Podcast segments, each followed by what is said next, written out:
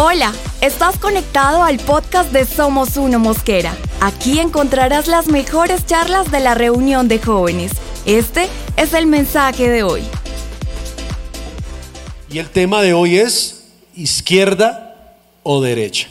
Y esto no tiene que ver con un curso de conducción o cuando usted va a ir a hacer un mandado a ver si se coge, si, por dónde cojo, sino tiene que ver con un tema de ideología política que es un tema muy actual. Y hoy tengo dos invitados muy especiales, personas que conocen y manejan muy bien el tema por la experiencia, por su profesión, por el perfil. Y nuestra primera invitada es una pastora, amiga, querida de la casa, fue mi maestra de básico A, ahí les confieso. En esa época se llamaba básico A, lo que hoy en día se llama posencuentro o Universidad de la Vida. Entonces ya fue mi maestra, la conocí cuando era soltera, eh, me enseñó mi ABC cristiano, es pastora de MSI Bogotá y de MSI Bosa, fue concejal de Bogotá en dos periodos y ha sido una persona que ha tenido una trayectoria muy grande a nivel político, joven, eh, ahí le estoy echando flores, joven. No, sí, ella es bien joven. Es la pastora Clara Sandoval. Vamos a recibirla con un fuerte aplauso.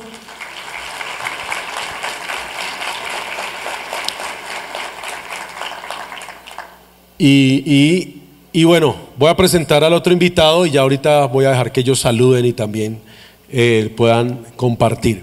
Y otro invitado, un amigo también de la casa, que hemos hecho algunas actividades y eventos juntos, un hombre muy activo que ha sido parte de las UTLs, tanto en el Senado, en la Cámara, ha trabajado también en el Consejo de Bogotá, abogado, eh, apasionado por estos temas también, eh, una persona que le gusta mucho también el debate, pero el debate con buenos argumentos, estructurado, con mucho conocimiento y también experiencia en este campo. Y él es el querido doctor Freddy Rivera, así que lo vamos a recibir con un aplauso también. Bueno, Pastora Clara, bienvenida a Somos Uno Mosquera.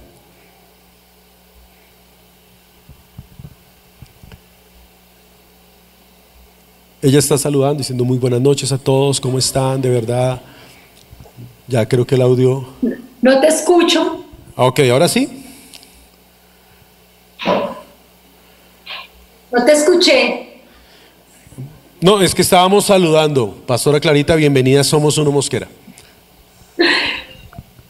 Eh, gracias, Pastor, una alegría estar aquí, una alegría compartir con ustedes y te estaba diciendo que feliz aniversario.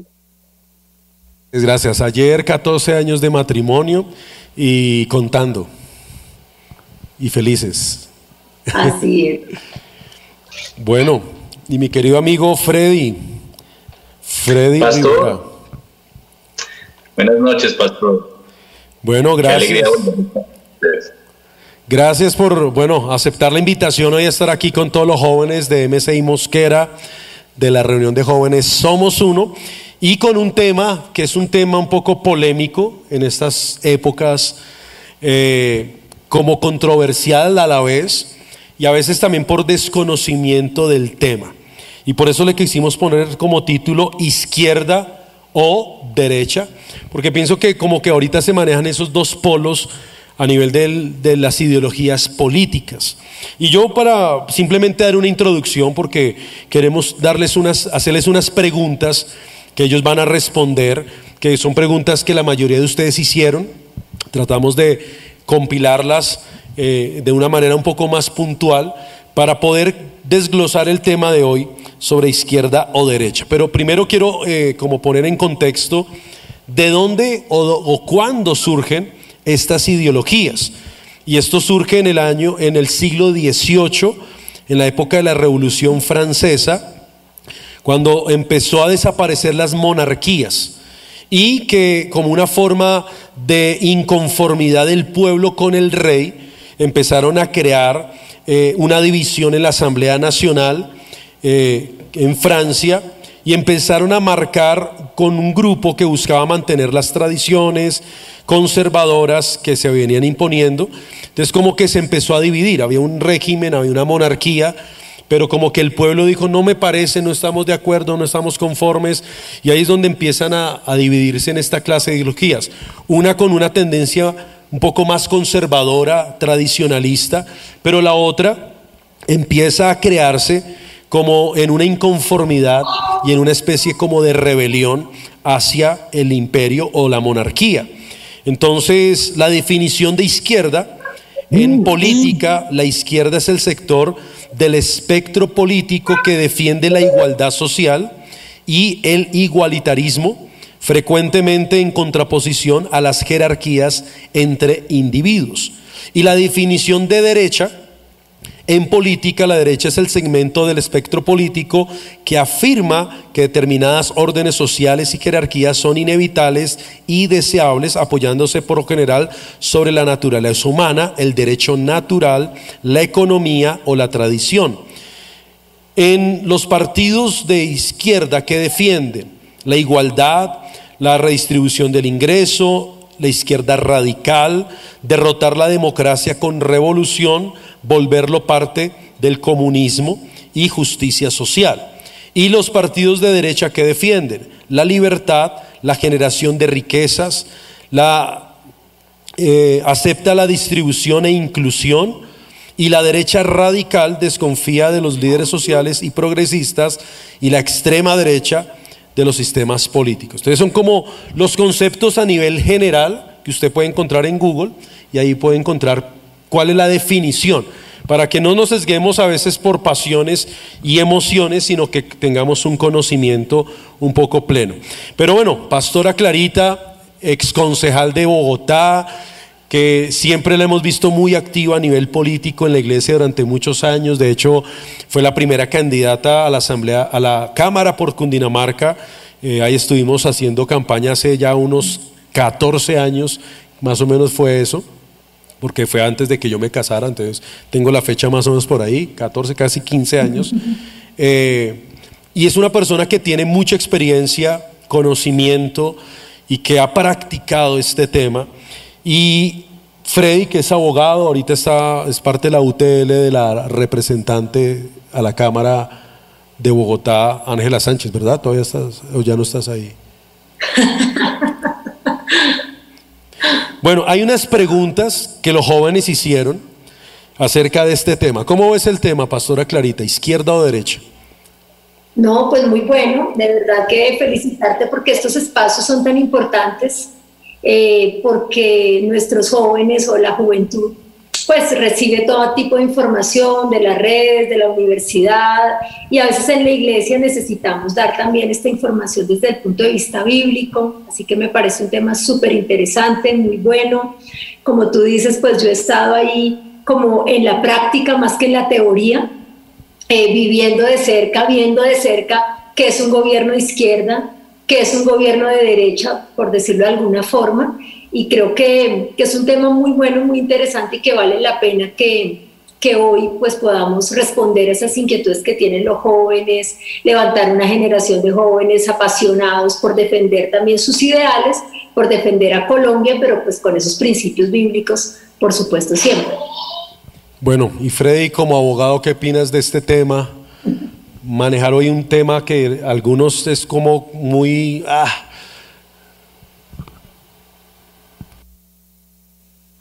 Bueno, una, aclaración, y es que yo estudié ciencias sociales y, estudié en universidad pública, mi posgrado fue en universidad pública, entonces este tema me encanta, la verdad, eh, mi formación fue marxista, leninista, maoísta, y, estoy muy feliz de poder compartir no esos principios de izquierda, sino como Dios eh, empezó a hacer un trabajo en, en mi vida.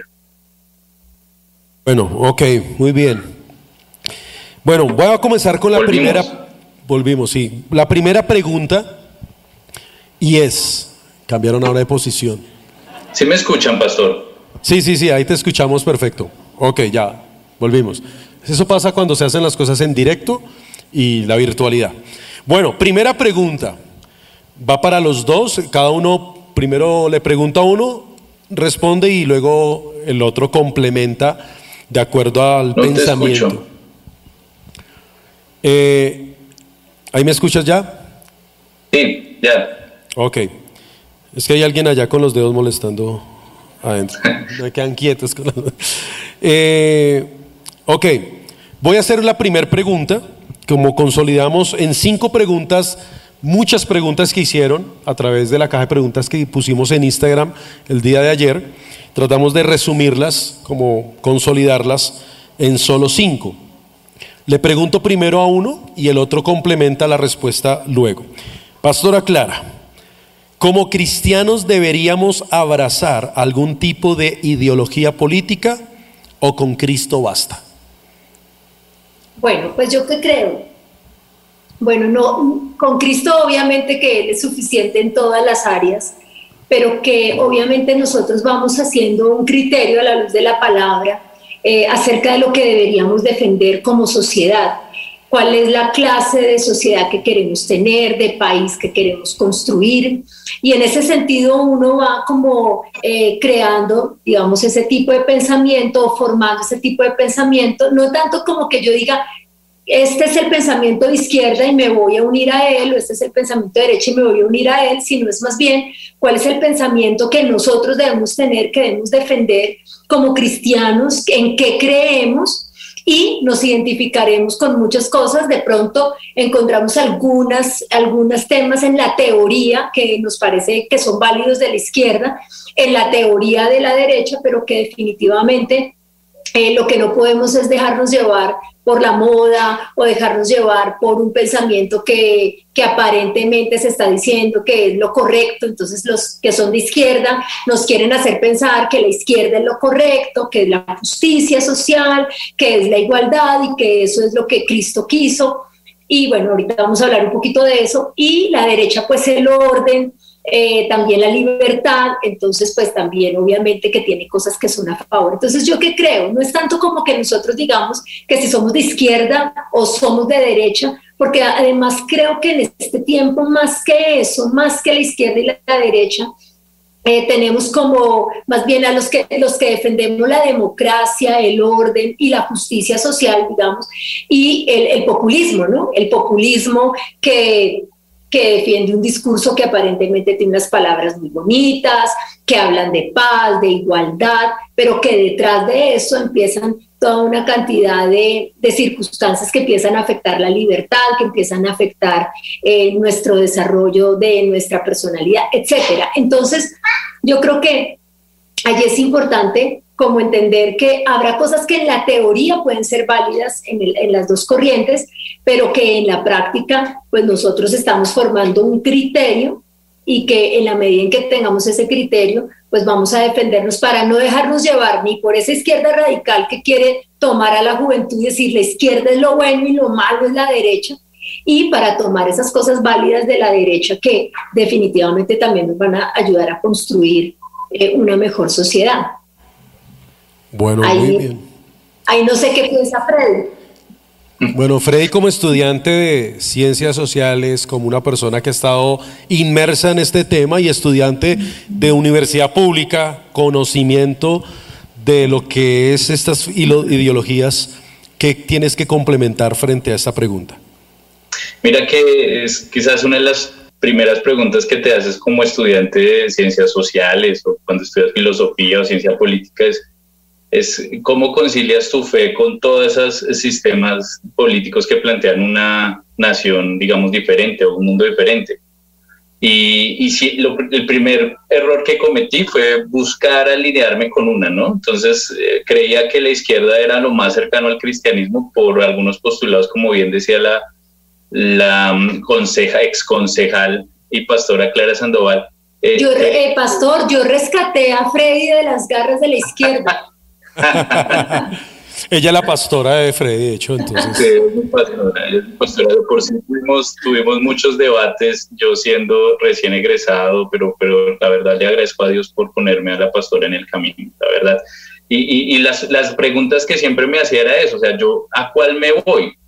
Mi formación siempre fue hacia la izquierda, o sea, yo nunca eh, protestaba, marchaba, eh, los debates que daba siempre estaban ligados a un pensamiento izquierda. Entonces yo decía, pero es que el cristianismo se acerca más a la izquierda, o sea, la derecha es lo más terrible de la vida y de la existencia. pero empecé a darme cuenta que el problema a veces no es un tema tanto ideológico, sino hay un problema humano muy fuerte, ¿sabes? Em, empecé a ver que líderes de izquierda que defendían eh, la libertad y los derechos individuales y, que proclamaban un mundo feliz, eh, sus vidas eran un completo desastre. Y yo dije, yo no quiero eso. Entonces, creo que, creo que el cristianismo tiene mucho que aportar a esta sociedad aún de manera política. La política es el arte de gobernar y la Biblia nos habla de buenos gobernantes que eh, estuvieron en esta tierra y que nos dieron un buen ejemplo. Creo que hay ejemplos muy claros de transformación social ligada a la fe cristiana y en eso yo me he puesto a buscar, ¿no? Y mm, toda la base, digamos, de la democracia norteamericana es una base protestante, eh, igual en Alemania, igual en Francia, aunque pues se ha desvirtuado actualmente, igual en Inglaterra. Eh, de, por si en Alemania hay algo que se llama la socialdemocracia cristiana y la, y la canciller Angela Merkel hace parte, hija de pastores hace parte, digamos, de, de esa línea. Eh, entonces yo, yo, creo que la, la fe y, la Biblia hay unos principios de vida y unos principios de ver una nación cambiada y transformada cuando el justo gobierna el pueblo se alegra. Eh, los principios que establece Jesús de, de, darle comer al hambriento, de cubrir al que está desnudo, son principios que se pueden convertir también en política pública. O sea, la izquierda quiso imitar lo que Jesús había dejado y, intentó eliminar a Jesús de la historia.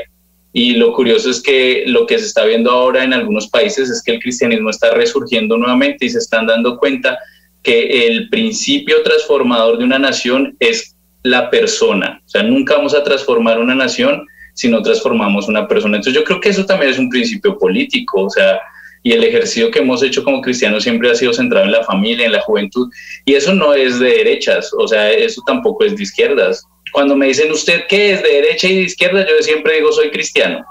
Entonces siempre dicen, ¿cómo así? ¿Y eso qué quiere decir? Pues cristiano es que defiendo la vida sobre todas las cosas, defiendo la libertad. Jesús y Dios nos dio la oportunidad de entender que todos tenemos la posibilidad de decidir y es el libre albedrío. O sea, hay unos principios claros de gobierno, ¿sí? Eh, que efectivamente por cuestiones, digamos, eh, estratégicas, a veces encontramos algunos gobernantes que se alinean más a estos principios y terminamos haciendo algún tipo de em, agenda programática con ellos, es una cosa, pero nunca vendemos nuestros principios, sea para el partido que sea, eh, porque tenemos claro hacia dónde vamos. Entonces creo que es muy, muy importante eso. La historia nos ha demostrado que el cristianismo ha aportado muchísimo y, tiene mucho más que aportar y, no se dejen, em, eh, digamos, eh, convencer por pensamientos que nada tienen que ver con la fe cristiana. Ok, bueno, muy bien. Ya ahí en el chat han estado colocando algunos mensajes, me parece muy importante que los dejen, porque la idea de la reunión de hoy, el mensaje de hoy es precisamente eso es, un debate sano, abierto, de conocer no tanto la postura de un ser humano, de nosotros, de lo que yo quiero o pienso, sino, si no me llevan ahí con el sonido para, para el Zoom, por favor, sino que realmente debemos asumirlo desde el punto de vista bíblico y cristocéntrico. Entonces, por eso el tema, izquierda o derecha. Bueno, ya vienen más preguntas y preguntas así un poco más explícitas. Bueno, para Freddy, volvió Freddy. Bueno, va a tocar quitar los nombres para que si se cambian de pantalla no pase nada. bueno, segunda pregunta, vamos a empezar con Freddy. ¿Es solamente político o se puede tener una postura económica o social de uno o de otro? Esa pregunta me encanta, porque a veces, que, o sea, la pregunta es qué es, digamos, es lo político, ¿no? Y, creo que muchas veces, hasta en nuestra vida cotidiana, hasta los que no les gusta la política son políticos. O sea, díganme si no en la casa usted eh, tiende a negociar con su mamá si tiende la cama en lugar de, en lugar de lavar la losa. Eso es, eso es una dinámica política de gobierno dentro de su casa. Y, aunque queramos desligarlo, siempre va a estar ahí. Ahora, ¿qué, qué ocurre? O sea, ¿qué, ¿qué, es, ¿qué es lo bueno o qué es lo malo dentro de las dinámicas políticas o económicas? efectivamente la luz que nos da el camino sobre distinguir qué es lo bueno y lo malo, o lo malo en una ideología política, efectivamente es la luz de la palabra de Dios. O sea, por ejemplo, algo muy concreto, eh, un sistema económico que actualmente rige Occidente es el sistema capitalista, ¿bien? Y muchos critican el sistema capitalista como algo terrible. Sin embargo, es un sistema que ha sido, se ha mantenido durante ya muchos años y, ha logrado sostener y ha traído, digamos, de alguna manera eh, alegría y bendición a algunas casas y algunos pueblos y algunas naciones. Sin embargo, ha sido un sistema que también ha tenido unos errores gigantescos y uno como cristiano no puede cerrar los ojos a eso. O sea, convertir las personas en, eh, darle un valor económico a las personas o a los deseos o a los sentimientos y convertirlo en un mercado es un problema serio. Y creo que eso a la luz de Cristo no está bien. O sea, tú vales lo que hizo Jesús por ti en la cruz, un sacrificio grande, tú no tienes un valor ni un precio el sistema capitalista salvaje, como se le llama, le ha puesto valor a todo, a tus emociones, a tus sentimientos, aún el tema de redes sociales surge de un sistema económico capitalista, a las grandes redes, digamos, de Twitter, Facebook, Instagram, eh, TikTok, no les importa qué bonita estás ni nada, sino simplemente que salgas y eso le genera dinero. Eso hace parte de un sistema económico. Yo como no voy a criticar eso. Ahora bien, eh, ¿es, satánico el sistema capitalista? Por supuesto que no. De por sí el sistema capitalista surge de principios protestantes. Hay un libro que se llama Ética Protestante y el Espíritu del Capitalismo de Max Weber, sociólogo alemán y habla de que el, el, sistema capitalista trajo bendición y prosperidad a la parte del mundo y que los países que se retrasaron en su desarrollo económico y social fueron países que no estaban ligados a una línea protestante, o sea, cristiana protestante, sino una línea católica y lo que hizo fue retrasar el desarrollo de esos países. Entonces, creo que es muy importante evaluarlo. Ahora, que el sistema, eh, el otro sistema que se plantea, que es el sistema ideológico de la izquierda, que es el sistema comunista. Y es muy chistoso porque ya se han intentado hacer ejercicios de ese y ha fracasado. Y el fracaso del sistema, digamos, eh, comunista eh, ha sido de alguna manera pensar que eliminando las libertades se puede generar ese mundo feliz que ellos sueñan, esa utopía. Y, y es, es un error garrafal. O sea, el, sistema, em, y curiosamente en muchas naciones que se ufanan de ser comunistas, eh, son económicamente capitalistas. China, Rusia, ¿sí? son sistemas capitalistas. Entonces, creo que lo que hay que ver de todos estos sistemas es que efectivamente eh, de los sistemas económicos y políticos son eh, anticristianos y que efectivamente ligan con el hecho de poder aún convertirse en una oportunidad para llevar a otros el mensaje del Evangelio. Bueno, Pastora Clara, ¿qué tienes que complementar a, este, a esta pregunta? yo complementaría que Jesús, por ejemplo, enfocó eh, su predicación a esa responsabilidad individual antes que a la colectiva que, hace, eh, que está muy ligado al sistema capitalista, por ejemplo. Eh, otra cosa, lo que hablaba Freddy, el capitalismo salvaje que a todo le pone precio. Pero sin embargo, Jesús reconocía muchos conceptos que son fundamentales, digamos, de la economía de mercado, del capitalismo, que tiene que ver con la economía como los precios, los salarios, las ventas, las compras. Cuando nosotros leemos la palabra, vemos a Jesús como muy identificado con eso y él quería que las personas pudieran prosperar, él quería que las personas pudieran tener, eh, tener su propiedad privada, vender, hablamos de salarios. Fíjate que, por ejemplo, en la parábola de los talentos encontramos a Jesús que dice que a cada uno le dio un talento y cual finalmente él eh, como que exaltó y le dijo que era un buen siervo y fiel, aquel que cogió el talento y lo multiplicó, es decir, aquel que fue capaz de ser generador de riqueza.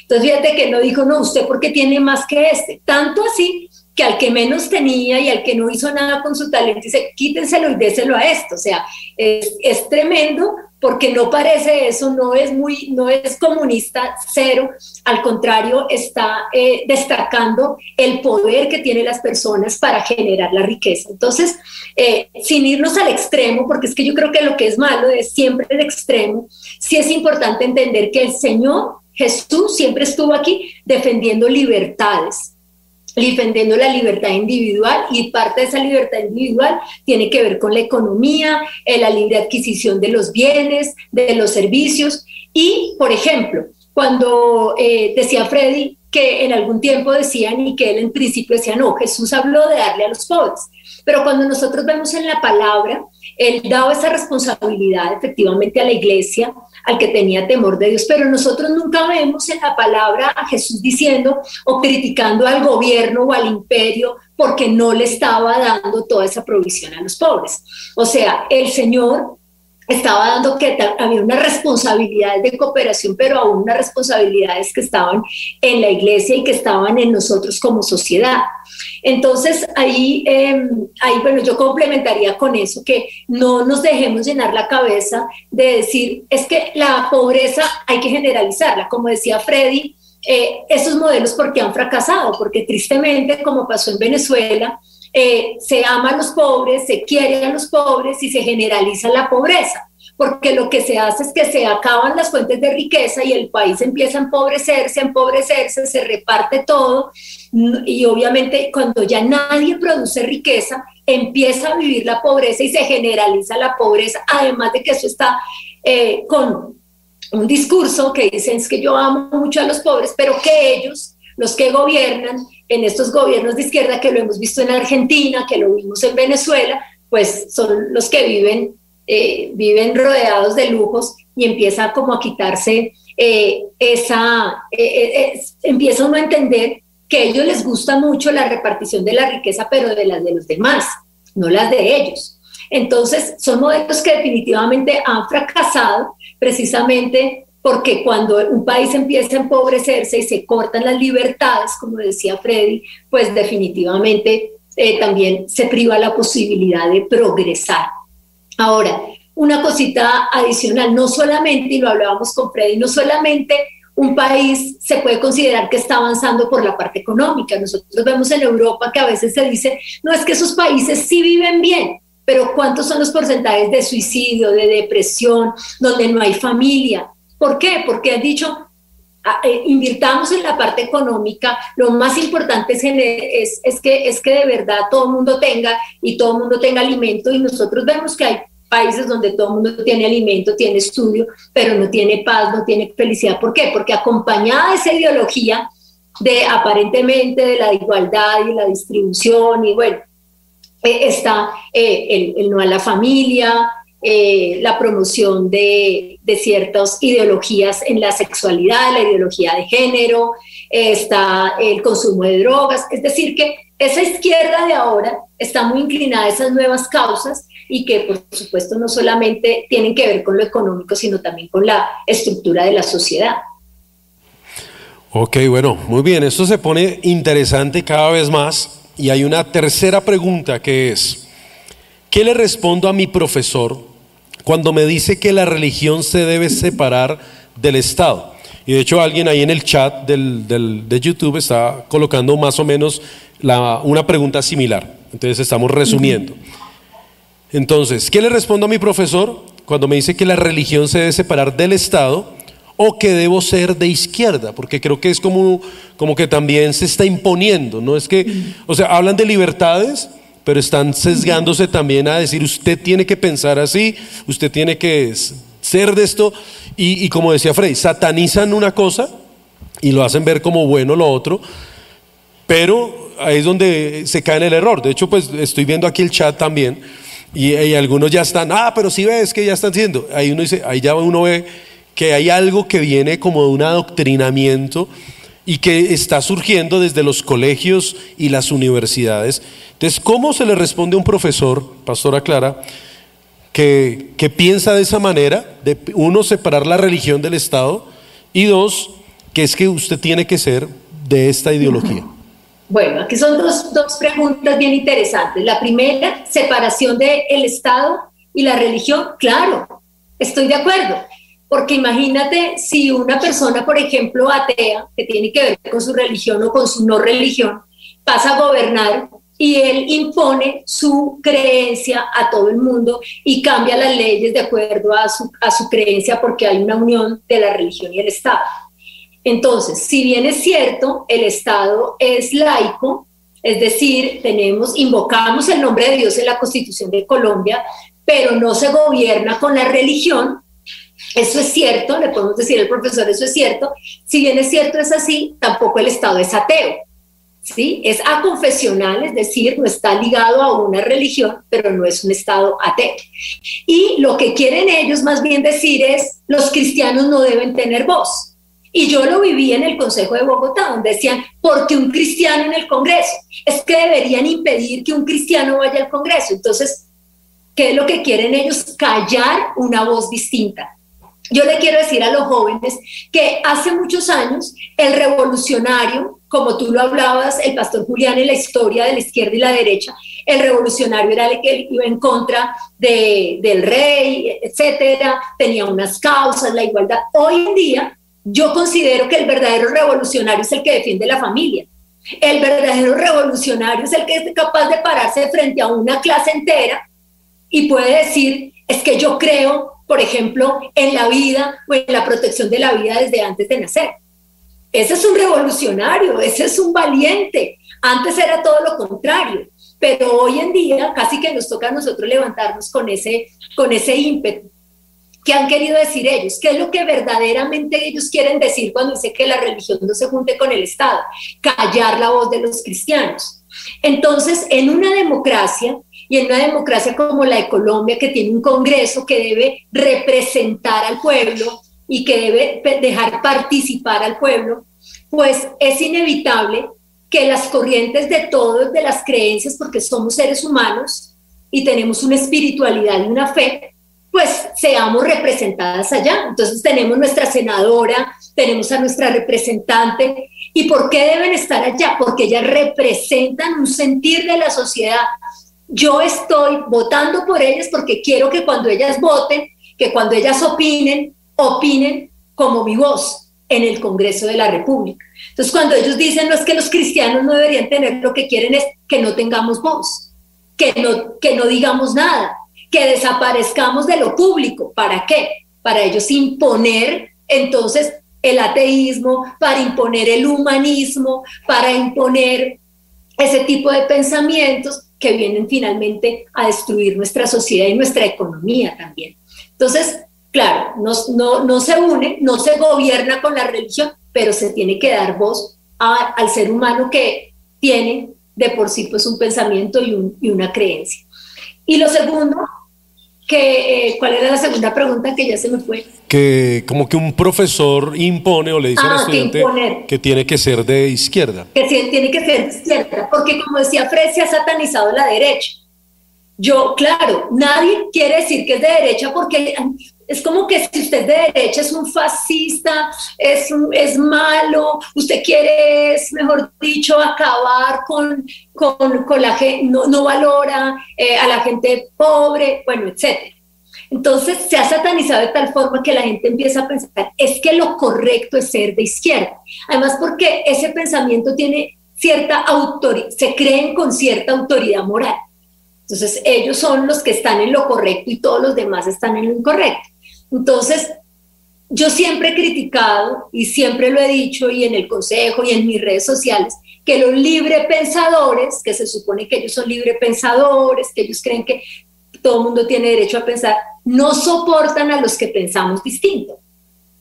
En otro tiempo, como lo decía, el que pensaba distinto era el que consumía droga, era un rebelde. Hoy en día, como muchos consumen, el que piensa distinto y el librepensador es el que dice, la droga destruye ojo, eh, no, no, se debe abortar, ojo, bueno, o en la economía de mercado, etc. Entonces, eh, a ese profesor hay que decirle, decirle, si usted cree en la libertad y en el libre pensamiento, déjeme pensar como yo quiero y tomar mis decisiones, porque hoy en día, hoy en día hay una nueva, digamos que, revolución, que es más bien la revolución de los que somos de los que creemos en la familia, de los que creemos en la libertad individual, de los que creemos que, en el mercado.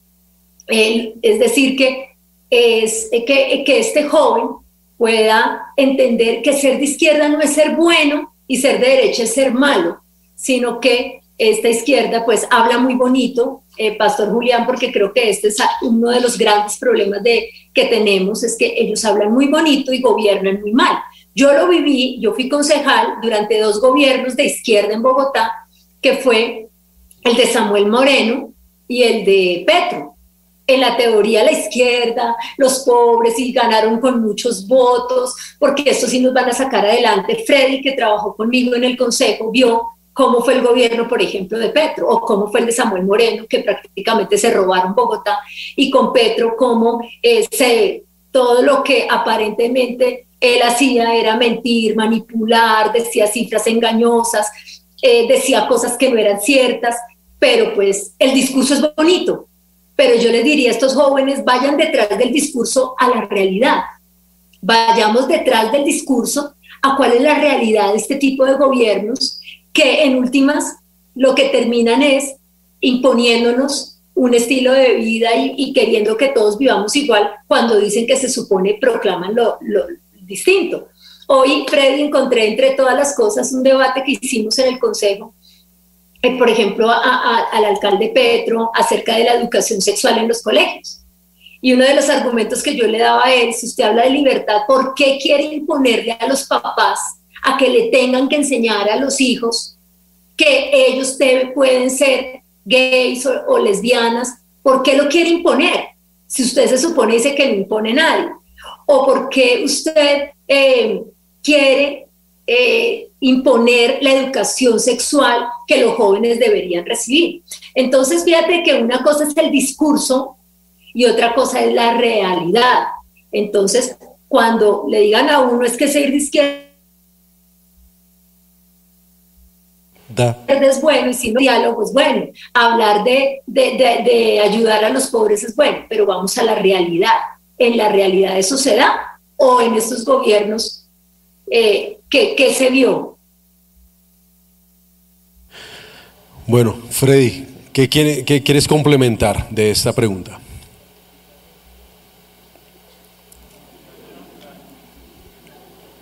Bueno, yo creo que sí es importante yo, yo, le, yo le diría al profesor, igual soy docente también, que, que, es bueno saber un poquito de historia y, y, yo creo que sí es importante eh, que nosotros y que los jóvenes sepan que, los que hay dos grandes ramas del cristianismo, ¿no? Está el protestantismo y el catolicismo. Nosotros hacemos y venimos de esa rama del protestantismo. Y, el, y, si alguien tiene claro eso aquí en Colombia, somos los protestantes. En el siglo XIX en Colombia, el Estado fue un Estado confesional religioso católico y persiguió a los cristianos protestantes. Entonces, ¿cómo no vamos a estar de acuerdo en que efectivamente debe haber una separación entre iglesia y Estado? Totalmente de acuerdo. Ahora, si lo que usted quiere decir, profesor, es si yo puedo ser cristiano y participar de espacios de decisión y políticos que, que no lo puedo hacer, es un completo error.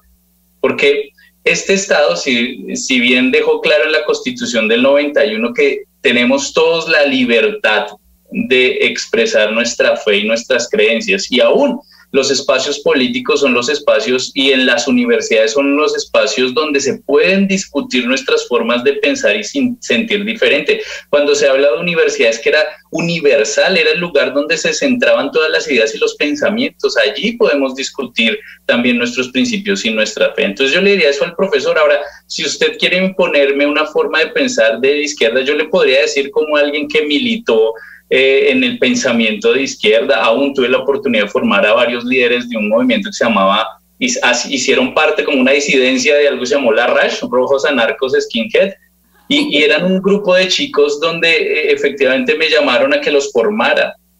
Y, para mí fue impactante porque yo les decía, venga, nada de esto puede cambiar un el corazón humano. O sea, yo, yo me he podido dar cuenta que el problema real, político, económico y social radica en que una persona toma una decisión y esa decisión en ocasiones es una decisión guiada por el egoísmo, por el orgullo, por la autosuficiencia y termina siendo una decisión humana.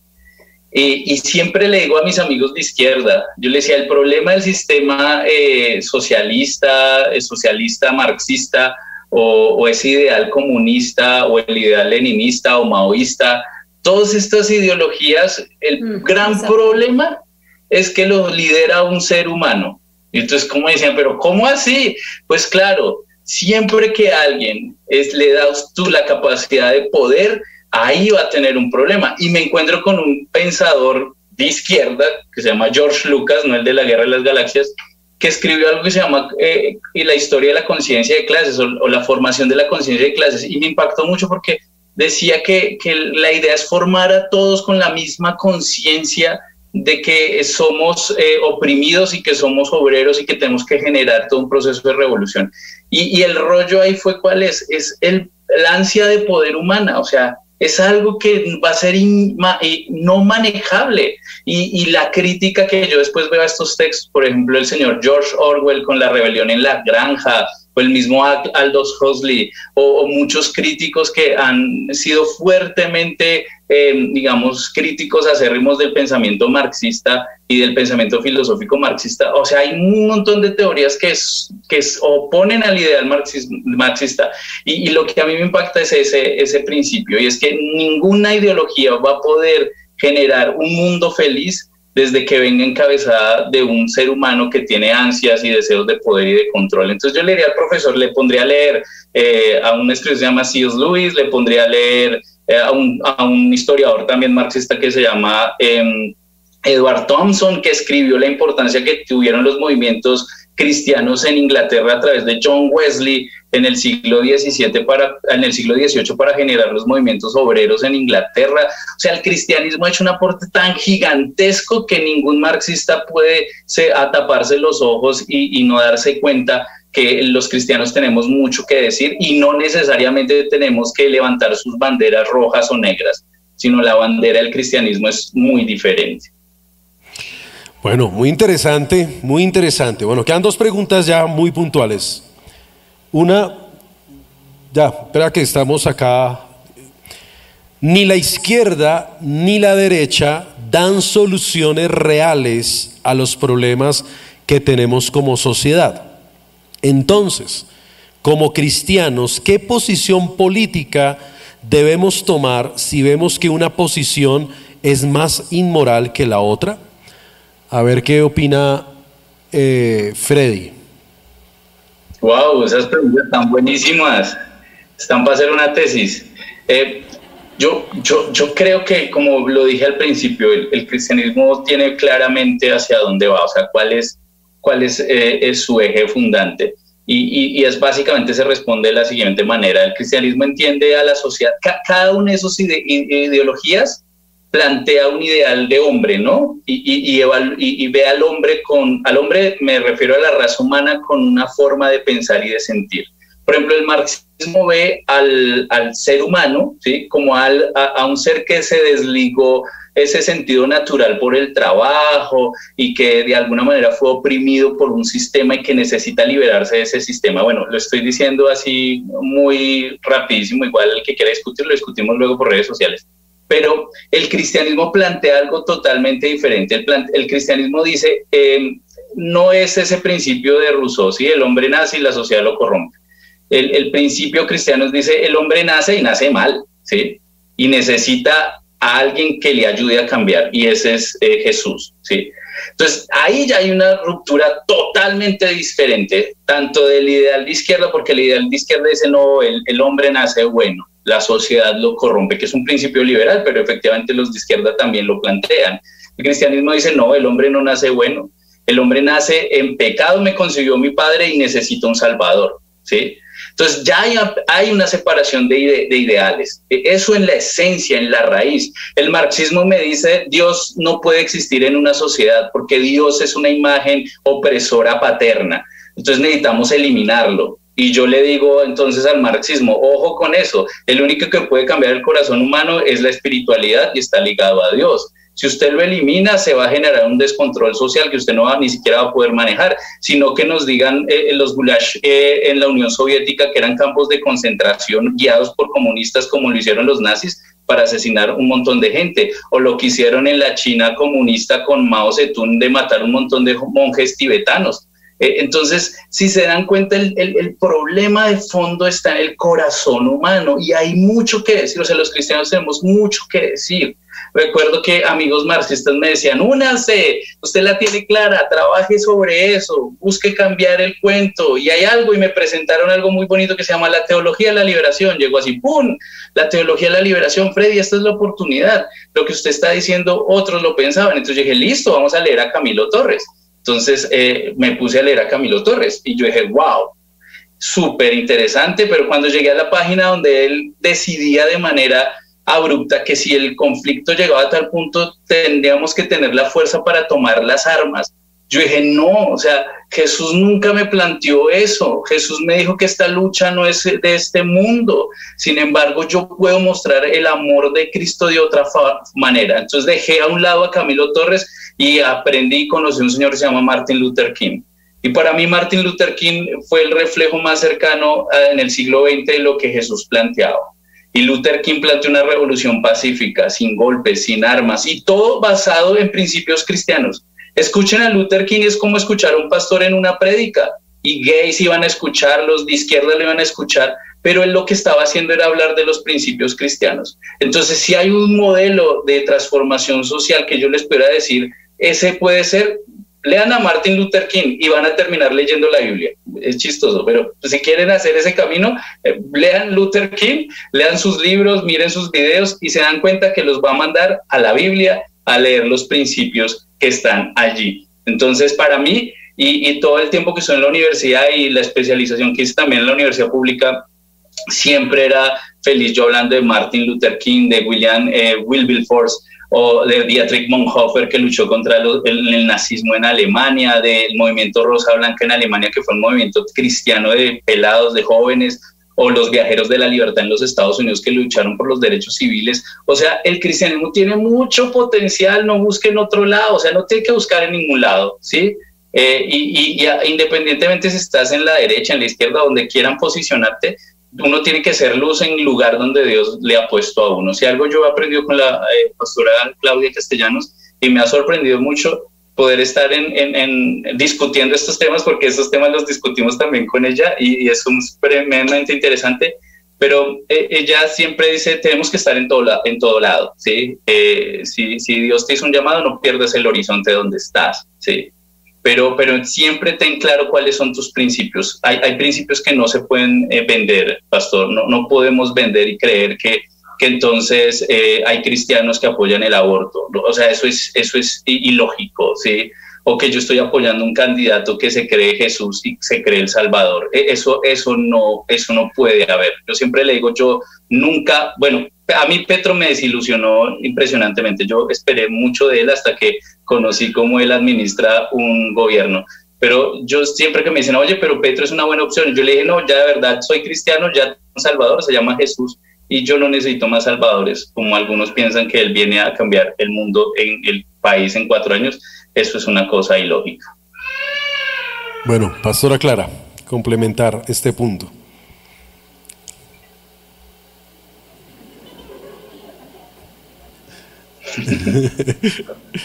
Yo, ay, quedó con la otra vez, ¿no? Como que se me había ido el audio. Bueno, no, yo creo que lo explicó muy bien. Nosotros tenemos una, una forma de, de, ver la sociedad que viene la palabra y que es suficiente. Eh, yo agregaría que lo que dice Freddy, de estos que se dicen salvadores, él dice que va a cambiar el mundo, el país en cuatro años, pero ya advirtió que si él sube necesita tres periodos, que necesita mínimo 12 años. Así que ya nos está mostrando los visos de lo que quiere. Cuando es anhelo, como decía Freddy, de poder, como lo que quieren es el poder, cuando lo tienen no lo sueltan. No pretenden soltarlo, no lo quieren soltar. Y eso es muy peligroso para la democracia. Y, y le diría yo también que no es que de derecha o izquierda, sino o creemos en la democracia o creemos en el populismo. El populismo, el populismo es el nuevo movimiento. Y pues, ¿por qué nosotros lo identificamos mucho por la izquierda? Porque en Colombia tenemos grandes líderes muy populistas que son de izquierda. Entonces está el caso del exalcalde, de nuestra alcaldesa ahora, bueno, todo eso es populismo donde se vende esa idea de popular por eso es populismo, que gusta regalar plata, regalar subsidios, em, y eso pues es popular, a quien no le gusta, pero realmente eso a largo plazo o a mediano plazo soluciona los problemas y está visto que no. Entonces, eh, creo que ahí es donde nosotros tenemos que ir en contra de el populismo, identificar cuando a veces se dicen cosas mm, muy mm. populares, pero que son correctas y que deben ser eh, y que deben que son la razón de ser. Entonces no es muy popular decir no regalemos plata a todo el mundo, pero a veces es lo que se debe hacer porque pues esa plata sale de alguna parte y pues tristemente sale del bolsillo de todos.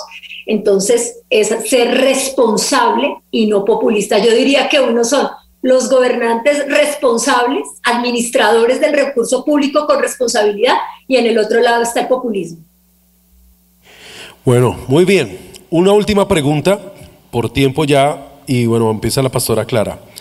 Y esa es una pregunta muy recurrente de muchos jóvenes cuando llegan a la iglesia, que vienen de pronto ya con un sesgo ideológico y cuando entran a la vida cristiana, de pronto lo que le pasó a Freddy, que venía de una universidad pública, donde venía con un sesgo ideológico, creyendo en una cantidad de cosas.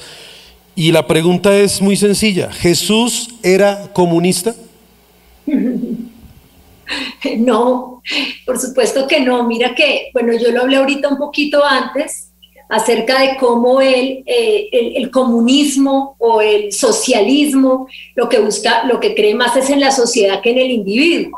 Y nosotros vemos que el Señor habló de la libertad individual, pero me hiciste acordar de algo, yo le mandé a la niña de, producción, no sé si se pueda mostrar, pero eh, en alguna vez eh, el alcalde, el exalcalde, decía mucho eso, ¿no? Que Petro era un revolucionario, que si él estuviera ahorita estaría marchando y tirando piedra, y lo que nosotros vemos es todo lo contrario. Era respetuoso de la ley, tanto así que dijo al César lo que es del César, a Dios lo que es de Dios, eh, sometados a las autoridades. O sea, fíjate que él, el sedicioso, como yo lo he dicho en otros escenarios, el sedicioso era Barrabás, no Jesús. Fíjate que el que estaba en la revolución, el que era un guerrillero en ese momento, era Barrabás, no Jesús. Jesús no estaba llevando al pueblo, no estaba pretendiendo que el pueblo eh, se levantara en rebelión contra el gobernante. Yo aquí escribí algo hace, creo que fue el año pasado precisamente, y yo creo que traté de escribir lo que en este momento es ese populismo, y dice que Jesús no se victimizó, porque tristemente esa política se hace desde el punto de vista somos víctimas. Siempre somos víctimas. Y por eso se desconoce a las verdaderas víctimas. Porque el comunismo es, como decía Freddy, es, es una persona que está sometida, eh, que es esclava y que necesita ser libre.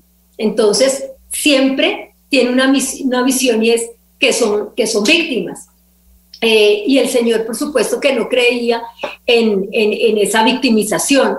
Em, nosotros, por ejemplo, vemos que eh, los, que creen o dicen que Jesús era de izquierda por conveniencia o más bien que era comunista, se, se, aferran a dos pasajes, sobre todo. Uno, cuando él entró al templo y levantó las mesas de los que vendían en el templo. Dicen, miren, y yo lo leía en estos días precisamente a propósito de este tiempo, que dicen cómo él desbarató el mercado y el capitalismo que se pretendía.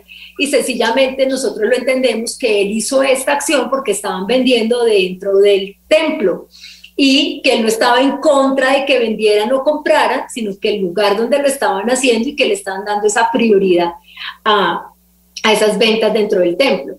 O el otro cuando el Señor dice que los ricos Em, que los ricos no entrarían al reino de los cielos, pero lo que nosotros vemos es que la palabra enseña que es el amor a las riquezas, pero que la misma Biblia enseña que Jesús se hizo pobre para enriquecernos. Entonces sería contradictorio que Él no quiera que nadie sea rica cuando Él murió para hacernos ricos. Aquí yo veo que Freddy, que el pastor, que todos queremos la prosperidad. ¿Por qué? Porque queremos bienestar.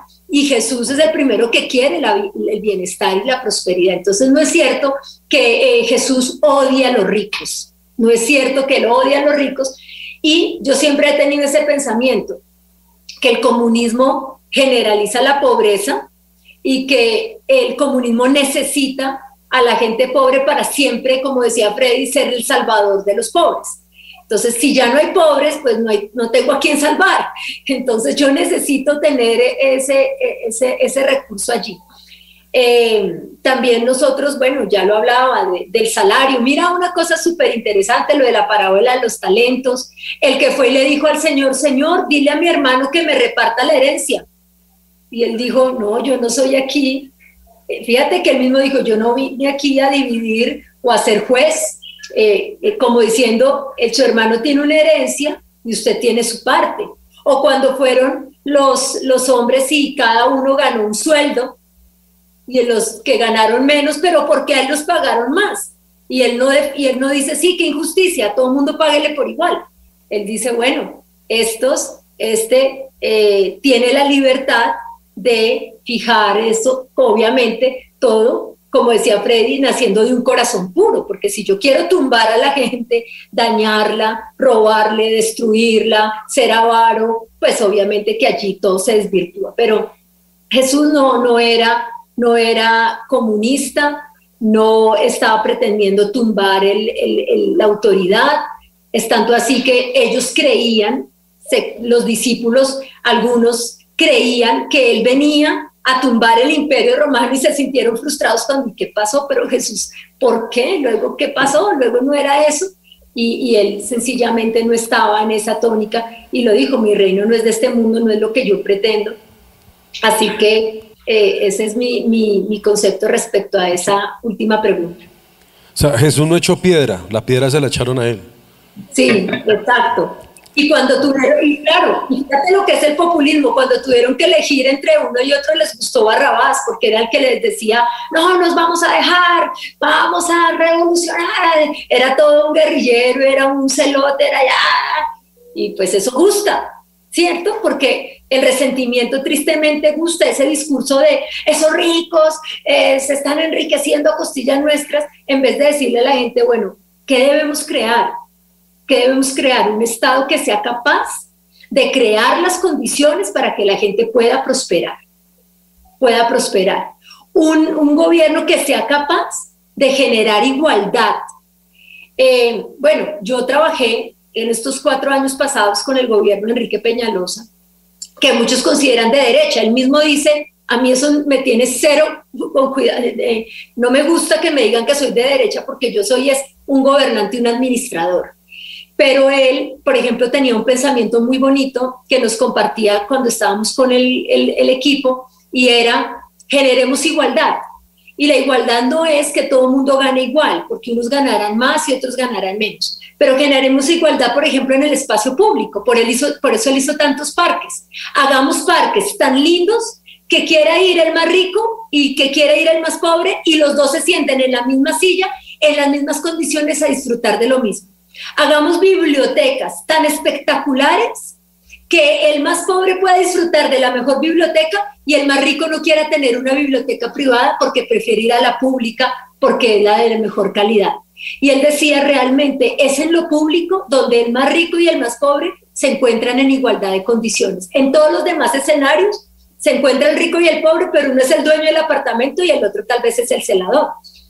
Pero cuando generamos eh, ambientes y generamos lo público para que todos lo puedan eh, disfrutar por igual y brindamos ciertas calidades de, de excelencia para todos, no importa que este gane más, no pretendemos que gane menos pero pretendemos que este pueda compartir el mm, espacio con este y mm. que aunque este gane menos, pueda disfrutar de lo mismo que disfruta el que gana más. Entonces, fíjate que es una visión distinta, por eso yo sí creo y yo les diría que debemos entender, una cosa es el buen gobierno y la buena administración y otra cosa es el populismo. Y podría resumir que entre la izquierda y la derecha, no tanto si es izquierda o si es derecha, identifiquemos este hombre es populista o este hombre o esta mujer está propendiendo a la buena administración del recurso sin populismos, sin, sin engaños, sin decirnos un discurso con palabras bonitas, pero que se disfraza de coartar las libertades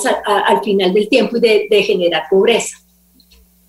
Bueno, muy bien. Y Frey, para terminar, ¿qué complementas ya para ir cerrando. De, las cosas que siempre me molesta es, es que planteen que Jesús fue comunista o, fue derecha o fue izquierda. Jesús fue Jesús, ¿sabes? Eh, y es un error común. Hay algo que se llama anacronismos y es colocar categorías de la obra para referirse en algún momento de la época donde ni esa idea estaba por la cabeza de absolutamente nadie. Entonces, Jesús fue Jesús y, y, en ese, y en ese sentido también debemos tener mucho cuidado. Mira que un pastor canadiense que terminó metido en, en, la política en pleno siglo XX creó una fábula que se llama Museland, como, como, como la ciudad de los ratones, y decía que contaba la historia de que cada cuatro años elegían eh, al gobernante para gobernar la ciudad de los ratones, y quienes siempre elegían los ratones eran los gatos entonces, eh, habían siempre gatos blancos y gatos negros. Cada, cada cuatro años elegían un gato blanco y los cuatro años posteriores un gato negro. Luego aparecían unos gatos con, blancos con manchas negras y unos gatos negros con manchas blancas y les llamaban independientes, pero seguían siendo los gatos. Entonces, eh, es, es importante pensar que Dios nos dio la capacidad de evaluar y de ver efectivamente cuáles son las motivaciones e intenciones dejen ese fanatismo político de buscar líderes que vengan a salvar una ciudad o una nación. Ya tenemos salvadores, Jesús no es más. Con esa sensación y con ese sentimiento busquemos de manera más eh, objetiva y evaluemos, como bien lo decía la pastora Clara, eh, eh, quién puede ser un mejor gobernante y, que las propuestas sean coherentes. ¿no? Eh, mira, nuestros gobernantes, y, con esto termino. nuestros gobernantes, pastor, lamentablemente son como los personeros de los colegios, que nos prometen el día que podemos ir en el, el Gym Day o que van a hacer una piscina en el colegio. esos dos son los que nosotros de ingenuos y de ingenuos en el colegio votábamos por el que nos propusiera ese mundo o que el día de la bicicleta, cuando sabíamos que la decisión pasaba por el rector y por el consejo académico y el consejo de padres. Entonces, esas ideas de, de, votar por propuestas que realmente terminan siendo incoherentes vienen recogidas de hace mucho tiempo. Entonces, efectivamente, Jesús no fue comunista, eh, Jesús tampoco fue un líder de, derecha, ni de extrema derecha, ni de izquierda, ni de extrema izquierda, ni de centro, ni de centro izquierda, ni de centro derecha, ni de los verdes, ni del polo, ni del conservador. Jesús fue Jesús. Y, sobre eso creo que hay una propuesta muy clara y reitero nuevamente, lean a Luther King para terminar leyendo la Biblia y, y efectivamente se van a apasionar con este tema de que sí tenemos una propuesta muy clara de ver un mundo diferente, pastor. Bueno, ¿Qué tal? Bueno, muchas gracias, Pastora Clara, Freddy, ¿verdad? Este tema es muy largo, es un tema muy complejo. Eh, nunca el chat de YouTube ha estado como está hoy. Está caliente, está así que herve. Yo sé que más de uno aquí está que se habla. es que. Porque este, este tema genera mucha pasión. Pero bueno, Pienso y, bajo el conocimiento que tienen ellos dos, la, la experiencia, que más de una filosofía, una tendencia, estamos mostrando realmente una realidad y una verdad de acuerdo a nuestro criterio como hijos de Dios, como cristianos, como hace ocho días se hablaba también con el tema de humanismo versus religión. Entonces, eh, no sé, ya para un, un consejo, Pastora Clara, a los jóvenes que están aquí en el auditorio, a los que nos están viendo por YouTube. Eh, ¿Cuál sería como la conclusión del tema de hoy? Sí, yo les diría que debemos buscar la verdad. Jesús mismo dijo que Él era el camino, la verdad y la vida. Y yo creo que ahí debe haber un principio muy, muy importante y es la verdad.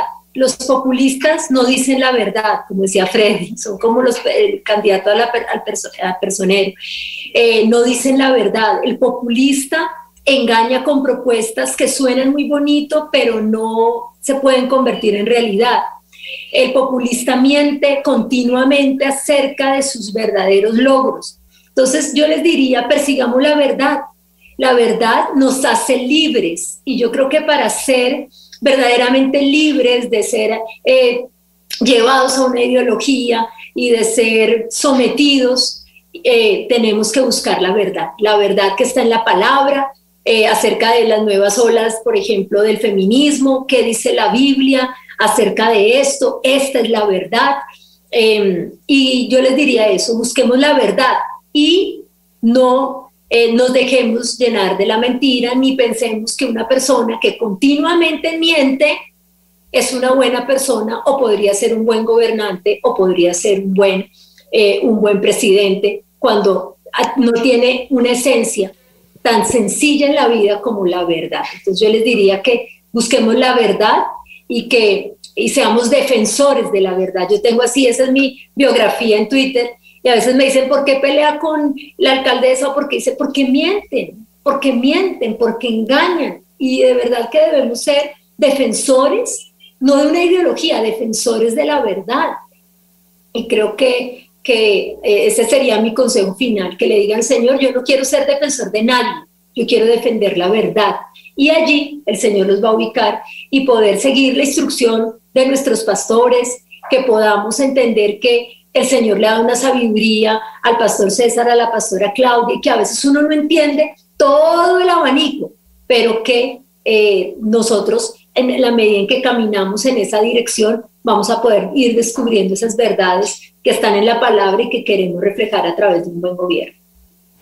Ok, y Freddy, conclusión. Wow, que hay una posición política que para mí es puede cambiar eh, pueblos, ciudades, naciones, y es amen a Dios con todo su corazón, con todas sus fuerzas y con toda su mente, y amen al prójimo como a sí mismo.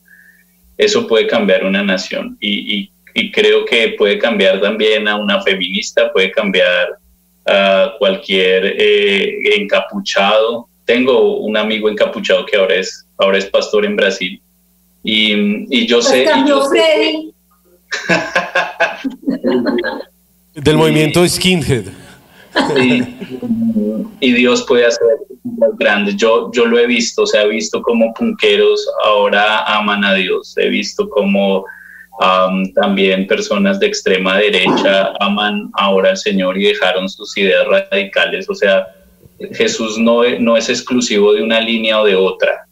Y eso es una posición política, ¿saben? O sea, Jesús los ama a todos, izquierda, derecho, centro, feministas, gays, trans, y todo lo que eh, las letras del abecedario, o sea, Jesús los ama a todos y, busquemos hacerlo así, que una discusión de tema político no nos lleve a olvidar cuál es el verdadero objetivo de la misión que Dios nos encomendó en esta tierra y es amarlo a Él y amar al prójimo. Entonces, no nieguen en lo que creen, ni vendan sus principios, por favor, no lo hagan no vendan sus principios por un plato de lentejas que es caer bien en un salón de clases en una universidad. Salgan y digan algo aunque quizás no tengan las herramientas y fundamentos y, uno tenga que pararse como me pasó a mí cuando me dijeron quién es cristiano y era el único en el salón y, me decía la profesora, ¿usted qué hace estudiando esto? Eh, y, yo le dije a algún amigo que, que me dijo que yo me voy a volver más ateo en la universidad, yo le dije, yo me voy a volver más cristiano y me lo voy a llevar para la iglesia y, mantengan esas convicciones en su vida. O sea, Jesús nos ama tal como somos, pero Él quiere que seamos mejores y que amemos a otros. Es la posición más revolucionaria en esta sociedad. Bueno, un aplauso al Señor por la vida de la pastora Clara, de Freddy, que verdad nos han ilustrado muy bien. Bueno, sé que la pastora Clara tiene una reunión que ya la están ahí esperando. Pastora Clara, muchas gracias.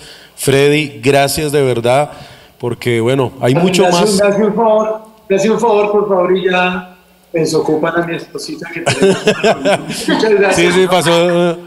Él es el vigilante del edificio que. Se metió aquí. Se nos metió, se nos metió. Bueno, muchas gracias de verdad. Bueno, Pastor Calitón, saludos a la esposita, feliz aniversario, gracias a todos los jóvenes, gracias por escucharnos. Este es un tema que queda como en los inicios, que hay mucho que decir, pero con la convicción de que el Señor les va a dar la sabiduría y les va a guiar a toda verdad. Los amamos mucho, gracias por la invitación. Chao, chao Freddy y chao a todos los jóvenes. Chao, pastora, y, también, pastor, eh, chévere hacerlo presencial. Yo creo que la pastora Clara y yo estaríamos felices de responder las preguntas que surgieran allí. Eh, algún día poderlo hacer sería ¿Qué quieres que lo lleven allá y después a comer algo por ahí por Mosquera? No, es que les gusta venir acá, es por la mantecada que les damos. Sí, sí, sí. Esa mantecada acá vende. Y otra cosa, otra cosita. Chao, Pastora Carita, si te Chao, tienes chao. Chao, Pastora. Yo tuve la oportunidad de estar dos años en W Radio invitado como panelista en, en un programa de debates. Y mm, ahí hay muchos debates de por sí en relación con este tema, entonces pueden googlearlo. Y eh, gracias a Dios porque fue una oportunidad de compartirle a muchas personas. Entonces, un abrazo grande, Pastor, y, y muchas gracias por todo.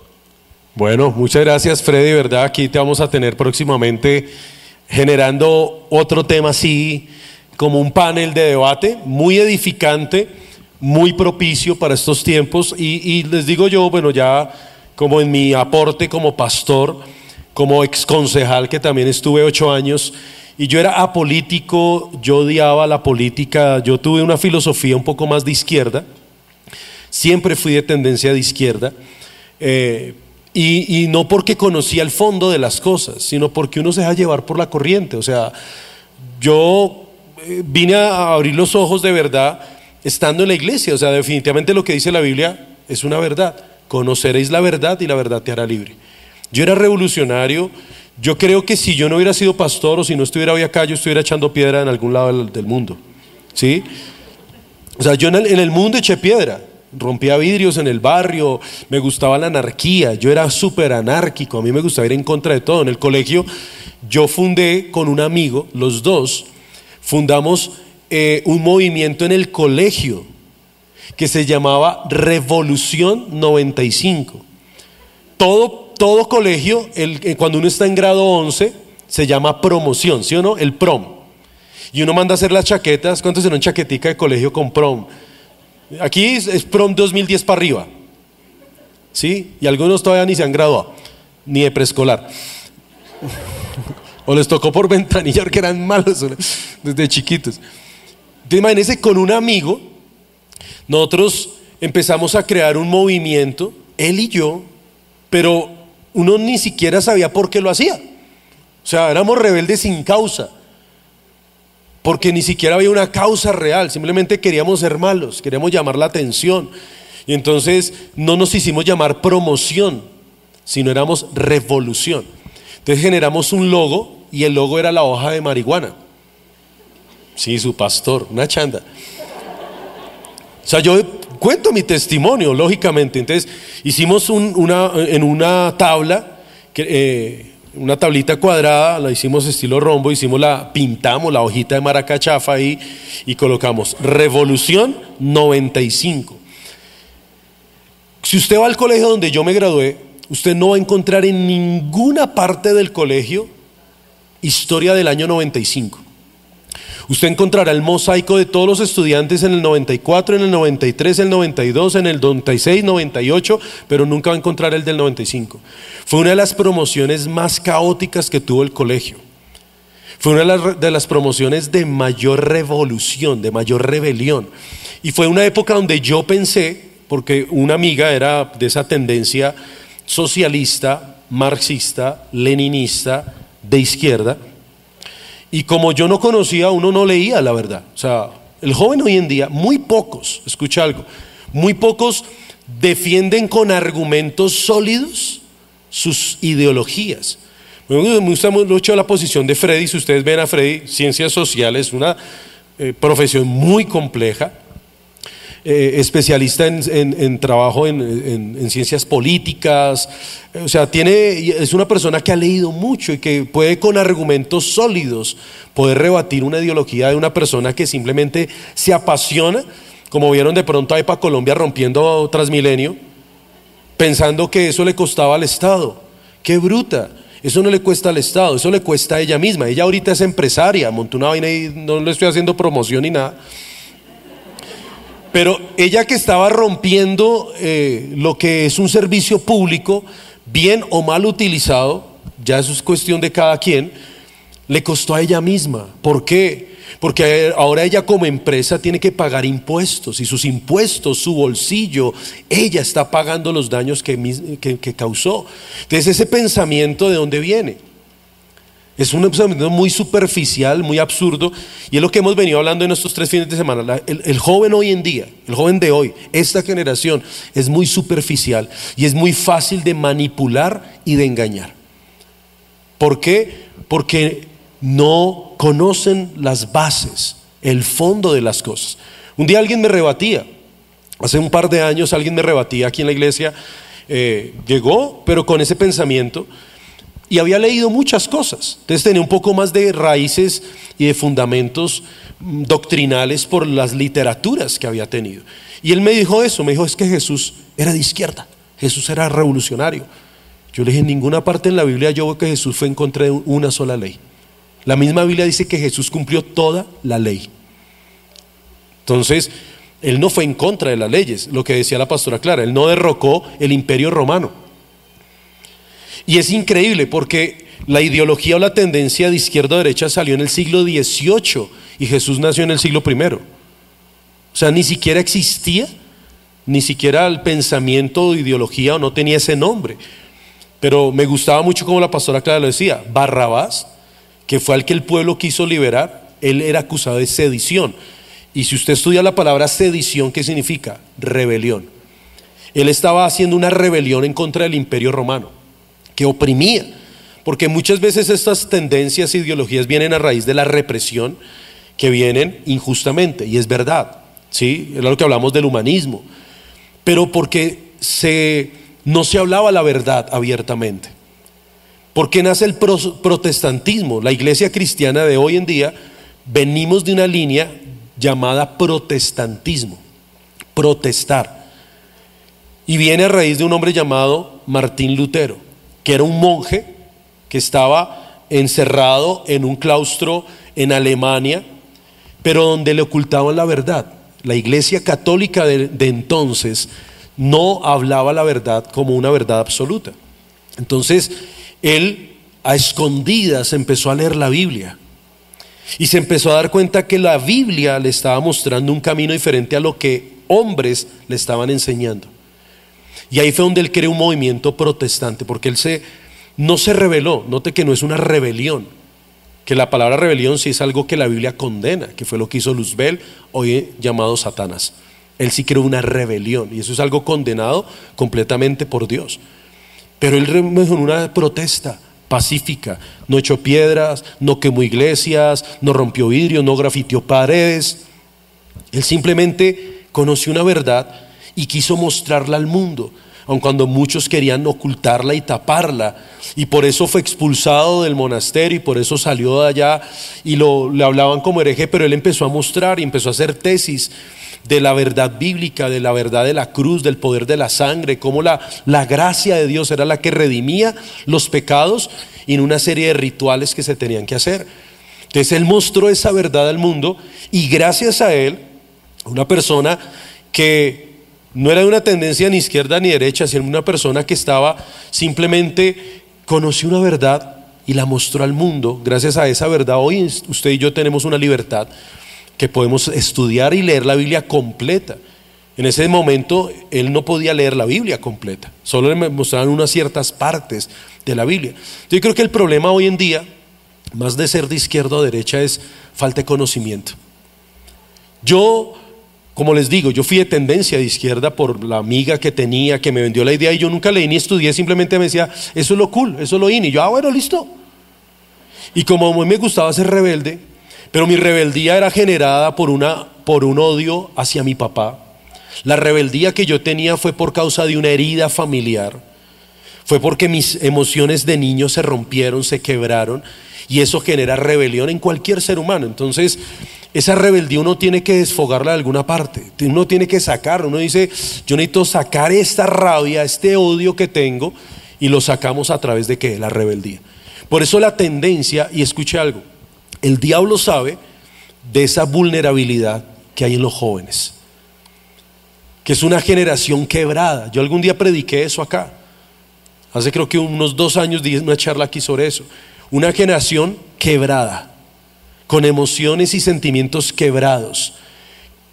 Y quebrados no por el Estado, no quebrados por un presidente X o Y, sino quebrados por la familia, por un papá y una mamá que se separaron, por un papá que maltrató, que abusó, que se fue de la causa, ausente. Entonces, ese niño quebrado emocionalmente, que genera una rebeldía en su corazón para una forma de sanar esa herida profunda que tiene su infancia, es alguien muy vulnerable para que estas ideologías se infiltren en su corazón como semillas y te llevan por un camino donde dices, aquí es donde vas a sacar toda esa reprensión.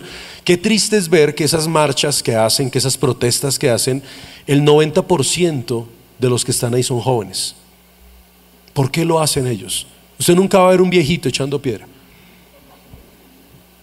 Pasa porque no puede.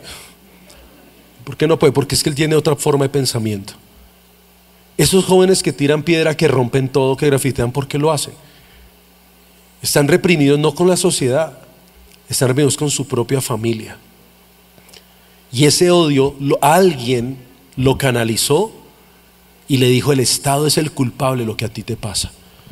Y sea un Estado de izquierda o derecha, no importa. Y, y yo creo que también es un sesgo muy polarizado, por eso el país está tan polarizado, porque esas mismas corrientes han tratado de llevar a la gente a ponerlo en una posición X o Y. Es como un partido, como un equipo de fútbol. ¿sí? La absurda guerra de, equipos. Yo he hecho chiste, hermano, pero yo nunca me veo un partido de fútbol colombiano, eso es pésimo.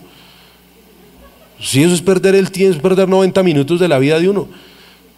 El fútbol colombiano es malo, o sea, es nada que, o sea, yo, yo veo un fútbol europeo y uno dice, aquí uno ve juego, pero acá, yo no pierdo el tiempo en eso. La gente cree que yo soy apasionado, no, yo le echo chiste y se la monta a los de millonarios, por ejemplo.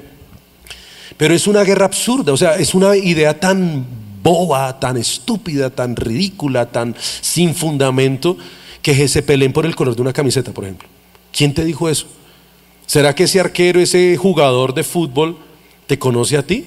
Que tú te matas por el color de tu camiseta, porque eres verde, porque eres rojo, porque eres azul, o porque eres blanco o amarillo, lo que sea. Es, es una, mire, el diablo es muy sutil, el diablo está en todo lado, tristemente, no es omnipresente, pero sí tiene sus emisarios, y él busca vidas quebradas para canalizar su odio, para hacer daño a una sociedad. ¿Y cuánto daño ha hecho los barristas a la sociedad? ¿Cuántos muertos han habido por el color absurdo de una camiseta? Es lo más tonto. Si me hago entender? ¿Y quién les vendió esa idea? Es una ideología que si tú eres de este equipo eres el mejor y si tú eres de este equipo es lo peor, entonces cuando se van en la calle se dan cuchillo. Y así está pasando a nivel político. Ah, es que tú eres de este, uy, no, que eres el peor, que no sé qué. Ah, pero usted por qué. Entonces ya algunos, por eso el, chat se calentó ahorita un ratico, esto es chévere. No, y bacano, que se expresen, qué bonito. Pero como que entiendan que la posición de la iglesia es eso, es defender una verdad, que tenemos unos principios, sí, lógicamente, que tenemos que tenerlos muy claros. Y que, más que ser de izquierda o derecha, es, es una posición equilibrada y neutral en decir, defendemos la vida, porque la Biblia nos enseña a defender la vida. Defendemos la familia, porque es la institución sagrada creada por Dios. Defendemos la libertad, la justicia. La misma Biblia dice que la, justicia y la paz se besaron. Tuvieron un encuentro y se dieron un beso. La justicia y la paz habla de la justicia y habla de la paz, que es los principios que uno debe defender. Entonces, creo que donde uno como cristiano sí debe tener carácter, porque yo veo que tienen carácter para defender un equipo de fútbol y se rasgan las vestiduras y se hacen matar por un color de una camiseta, eso es una mentira tan equivocada. Pero ¿cuántos se han hecho de, defender su fe? Me gustaba lo que decía Freddy, lo que le dijeron en la universidad. Usted va a salir de esa carrera siendo ateo. Él dijo, no, va a ser siendo más cristiano. Pero se necesita gente así, de tenaz. O sea, necesitamos no una generación superficial, una generación de cristal, que no se les puede decir nada, es una generación de carácter que defiende su fe y sus principios y sus valores. Yo participé de la marcha Provida. Yo participé en la Plaza Bolívar eh, del matrimonio eh, entre un hombre y una mujer. Estuvimos frente al Congreso de la República tres días. Allá pacíficamente, porque es que ese es, el principio, defendiendo un principio bíblico, defender al la familia como está establecida originalmente, naturalmente y bíblicamente, entre un hombre y una mujer. esa semana que el Congreso quería aprobar el matrimonio igualitario. Y es algo que la Biblia completamente rechaza porque es antinatural, completamente. Porque denigra la imagen de Dios en el hombre. El hombre fue creado de imagen y semejanza de Dios. Y el enemigo lo que siempre ha buscado es dañar esa imagen de Dios en el ser humano. Entonces, allá estuvimos con la pastora Clara, estuvimos con Freddy, muchos de la iglesia fuimos con pancartas, ni una piedra, ni un graffiti, ni una grosería, ni un desmán. Más de tres mil personas en la Plaza Bolívar gritando, defendiendo los principios de la familia. Nos dijeron, ya no pueden gritar más, ya se tienen que ir. Ok, listo, gracias, Dios los bendiga, organizamos todo y nos fuimos. Diferente a lo que otros hacen. ¿Sí? Insultan, maldicen, groserías. Eso es anarquía, eso es rebelión. Nosotros protestamos frente a una ley que iba a afectar a todo el mundo. Me gustaba mucho lo que ellos decían. Ellos hablan de la libertad, pero imponen ideologías. Y el que piense diferente lo tildan de lo peor. O sea, usted hable de su cristianismo, por ejemplo, en un salón de clase, la pregunta de los que hablan del profesor, él quiere imponer una ideología. Entonces, de la misma forma, usted también puede decir, yo soy cristiano y todos se tienen que volver cristianos. Y se aseguro que todo el mundo se va a levantar contra usted. Yo tuve profesores, yo también estuve estudiando y donde recién me convertí y yo un día fui rebatido por una profesora. Yo llevaba meses en la iglesia, no tenía mucho argumento bíblico. Y una profesora públicamente me cogí me volvió ropa de trabajo por yo ser cristiano. Y era el único cristiano en el salón. Pero entonces me busqué argumentos y dije, yo tengo que defender mi fe. Sí, entonces ahí es donde se genera realmente una posición de un cristiano radical, con principios, pero que defiende una verdad, que cree y que tiene en su corazón. Entonces creo que el equilibrio lo debemos dar nosotros. La iglesia cristiana es la que le da un equilibrio a un país. Y, más que polarizar, conozco a la pastora Emma Claudia, que es nuestra senadora, la que nos representa en el Congreso, y es increíble, ¿verdad?, cómo la iglesia tiene diferentes matices. O sea, la concejal Clara eh, eh, Sara Castellanos está en el Partido Liberal. Y el Partido Liberal promueve muchas cosas que van en contra de la Biblia y de la iglesia. Pero ella, al estar en ese partido, está haciendo luz. Y ella le han respetado sus principios y ella dice, yo no voy a votar eso porque va en contra de mis principios, porque yo defiendo la vida. Entonces, note que no es de izquierda o derecha. La iglesia no es de izquierda y no es de derecha. Habrán cosas de la izquierda que podrán ser buenas en ciertos puntos o en ciertos pensamientos, como cosas de la derecha que podrán ser buenas, como cosas también muy malas de la izquierda, como también cosas muy malas de la derecha. Hay muchos gobernantes como lo decía ella del alcalde Peñalosa, se decía, yo no soy ni izquierda ni derecha, yo soy un gobernante y simplemente tengo esa, a hacer las cosas bien, o sea, a poner orden, es como un papá en una casa. Usted no dice, mi papá es de izquierda, mi papá es de derecha, me dejó salir, es de izquierda. Me dijo, tiene que llegar a las nueve de la noche y me hace caso y me lava la losa. Uy, mi papá es un ultraderecha, mi papá es un nazi, mi papá aquí mejor. ¿Sí me hago entender? O sea, usted no tiene ese pensamiento con su papá, ¿o sí? Si su papá pone leyes es porque es un papá que pone orden a la casa. Si Él trae provisión, usted dice que bien, pero usted diciendo, y maldito capitalista. Ah, pero cuando usted le pide ropita de marca y cuando le pide que le cambie los zapaticos y cuando le pide la platica para la universidad, ahí sí no está diciendo eso. ¿Sí me hago entender? Entonces, como que esta generación, o sea, yo ya pasé esa etapa y ya la superé. Si me hago entender, para mí es claro lo que creo y lo que defiendo. Y por eso cuento mi historia de dónde vengo y a dónde el Señor me ha puesto. Y la idea que yo tenía basada en simplemente lo que me dijo un amigo, pero yo no conocía el fondo del asunto, yo nunca leía, yo nunca profundizaba en un tema, nunca sabía, yo me hallar por la corriente como esta generación, lo que diga Facebook, lo que diga YouTube, lo que dijo fulano de tal, y ya, y creen a ojos cerrados y se defienden y no importa, ¿y por qué lo hacen? No sé, pero me importa.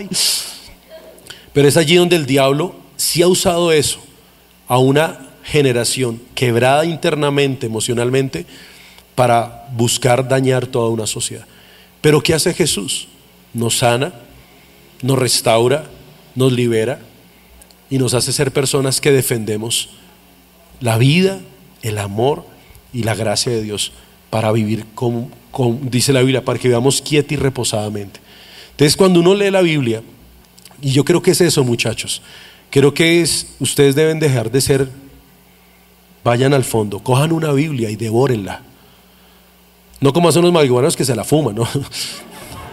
Oye, yo tengo un amigo en el, donde estudié antes de estar en la iglesia. Y el man una vez yo lo vi con la, con la Biblia. Entonces yo recién me convertí y lo vi con la Biblia y yo, oye, este man, ¿usted se volvió cristiano? Y él me dijo, no, es que estas hojitas son las propias para el cacho de marihuana. Y el man cogía las hojitas de la Biblia y se fumaba. Y yo, bueno, por algún lado le está entrando la palabra de Dios. Ojalá que en una traba se le revele Cristo y ya lo salve.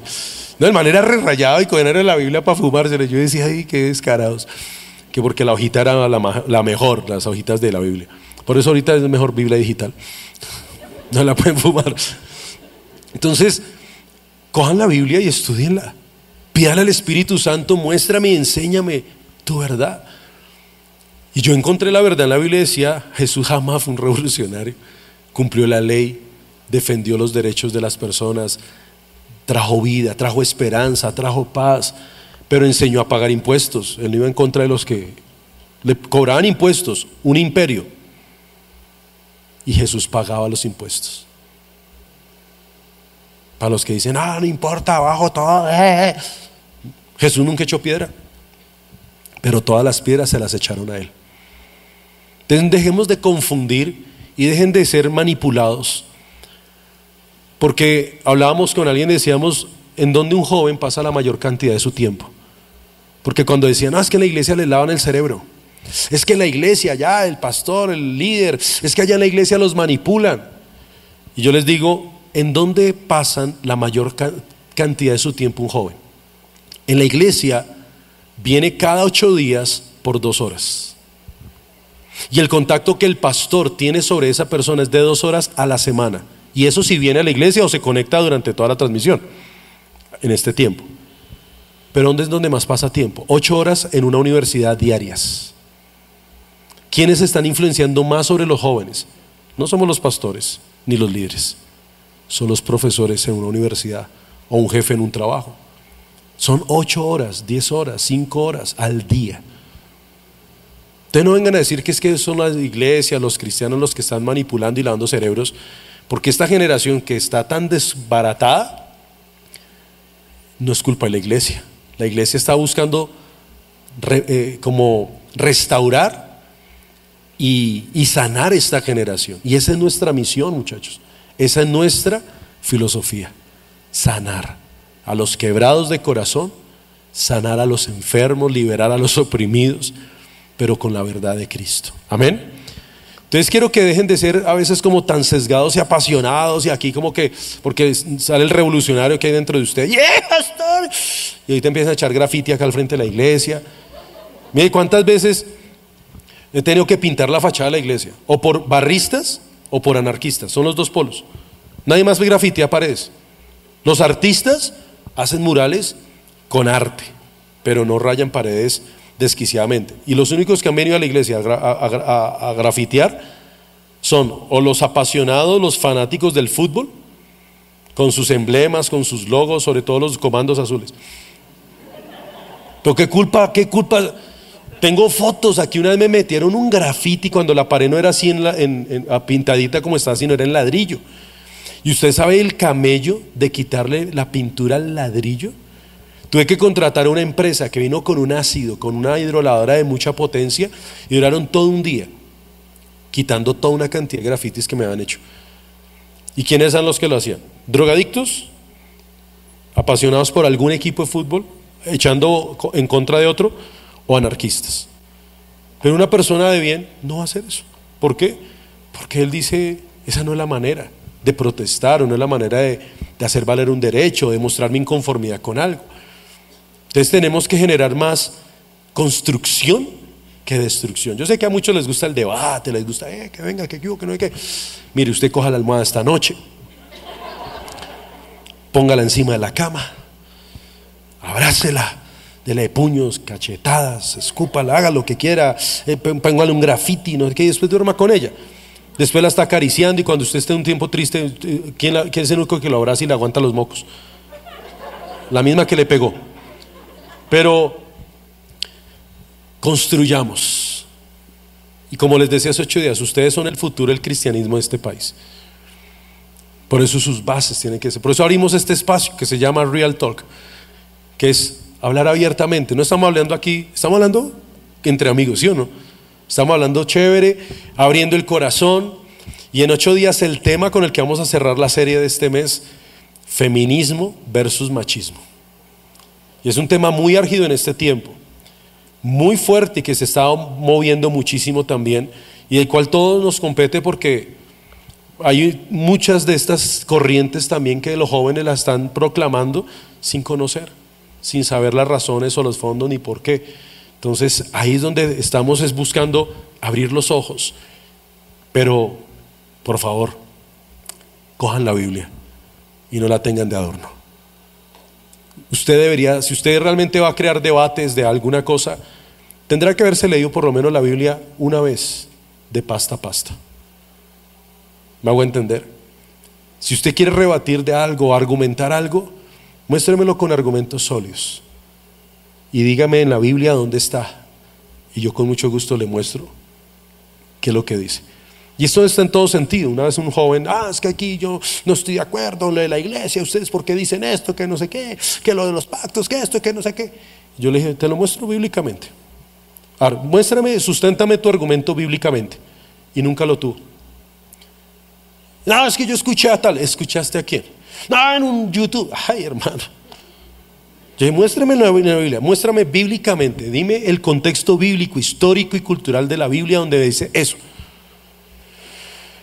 No, no, no, es que lo que pasa, usted no ha leído la Biblia, hermano, entonces ¿para qué viene a hablar? ¿Usted solamente lee por ahí un, salmo al, día, al mes? Y con eso cree que tiene un conocimiento de la verdad, ¿no? Hermano, usted está esclavo de las mentiras porque no ha estudiado la verdad. Entonces váyase, estudie la Biblia, léasela de pasta a pasta. Profundice en ella y venga y hablamos y muéstreme con argumentos sólidos que su pensamiento, su ideología o su argumento eso es válido. Entonces dejemos de rasgarnos las vestiduras superficialmente. Profundicemos, estudiemos y usted va a tener más fortaleza. O sea, los que hemos invitado no son personas que simplemente ay, ya, eh, yo pienso esto y de malas. Han leído, han estudiado y tienen experiencia. Son personas que han recorrido un largo camino y con conocimiento de causa hablan. Conozco a la pastora Clara cuando fue concejal en Bogotá y lo que ella habla, que lo habló muy escuete y directamente, específicamente contra una persona que pronto a alguno les tocó las fibras. Uy, no, mire, trate mal a mi mamá, pero a fulanito de tal no me lo toque. Y uno dice, ¿por qué tiene ese pensamiento hacia? No, es que, y lo tienen como el Mesías en muchas personas. Porque ella tiene conocimientos, archivos, pruebas, documentos reales de lo que se hizo mal en ese gobierno. De manipulaciones, contrataciones, muchas cosas. Entonces, ella no está hablando apasionadamente porque sí, porque es que la gente dice porque me cayó mal, porque no. De hecho, cuando ya comenzó el periodo con él, se acercó a él a conocerlo. Yo fui concejal en el mismo periodo, en los dos mismos periodos que ella fue concejal en Bogotá, yo fui concejal en Funza. Y paralelamente y tuve que apoyarme en ella en muchas cosas para debates que se hicieron acá y cosas. Y ella me decía definitivamente, quisiera apoyarlo. Y ni siquiera es por temas de ideología, es porque ha hecho las cosas mal. Es porque en el fondo de las cosas hay cosas mal. Y ella tenía documento, y hay debates, usted los puede buscar en YouTube, por allá va al Consejo Bogotá y mire las actas de los debates con pruebas. No es algo apasionado, no es que me cayó mal y la cogí entre personal, no. Es que hicieron las cosas mal, aquí están las pruebas. Eso ya la Procuraduría pues tiene que entrar a tomar, la Contraloría y los entes de control pues son los que deben determinar y el concejal lo que hace es control político, o sea, velar que las cosas se cumplan.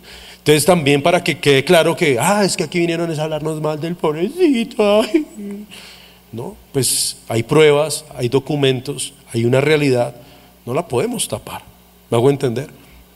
Entonces, que eso quede claro, muchachos, y que ustedes hoy puedan decirle, Señor, realmente necesitamos conocer la verdad y que la verdad nos haga libres. Amén. Gracias por escucharnos. Si te gustó, síguenos en arroba somos uno mosquera y compártelo con todos tus amigos.